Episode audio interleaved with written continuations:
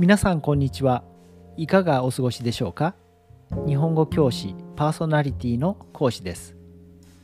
この番組では言葉に関するさまざまな雑学トリビアを話していきたいと思います。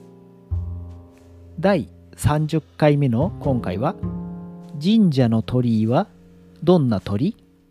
という雑学です。お正月の初詣では神社にお参りに行っておみくじを引いたり願い事をしたりする方も多いと思います。外国人の日本語学習者に神社という言葉を教える際お寺との違いを説明しなければなりません。日本の宗教について一緒に教える良い機会ではありますが私の場合まずは見た目の違いを説明します。建物の作り自体はよく似ていて区別がつきにくいので神社の特徴として参道や入り口に鳥居があるということを教えます。また地図で神社の場所を教える際も鳥居の形が神社を示す記号として使われているので分かりやすいわけです。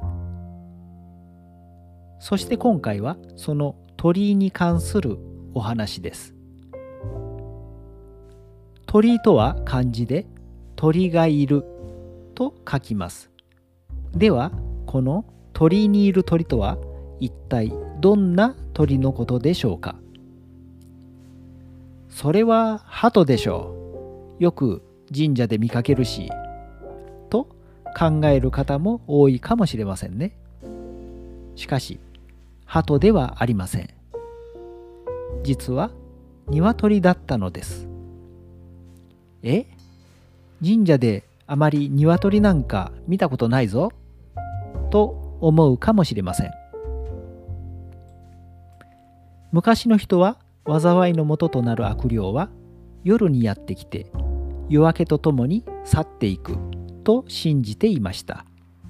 そして夜明けとともに「コケコッコー」と大きな声で鳴く鶏にはその悪霊を追い払い明るい朝の光を呼び起こす力があると考えられていました。そこで神様を先導する鶏が止まる木として鳥居を作り神社の入り口に建てるようになったということです。つまり鳥居とは鳩ではなく鶏がいる泊まり木のシンボルというわけです。いかがでしたか？今回は神社の鳥居はどんな鳥？という雑学をお送りしました。それではまた次回も日本語に関する雑学でお耳にかかりましょう。ごきげんよう。さようなら。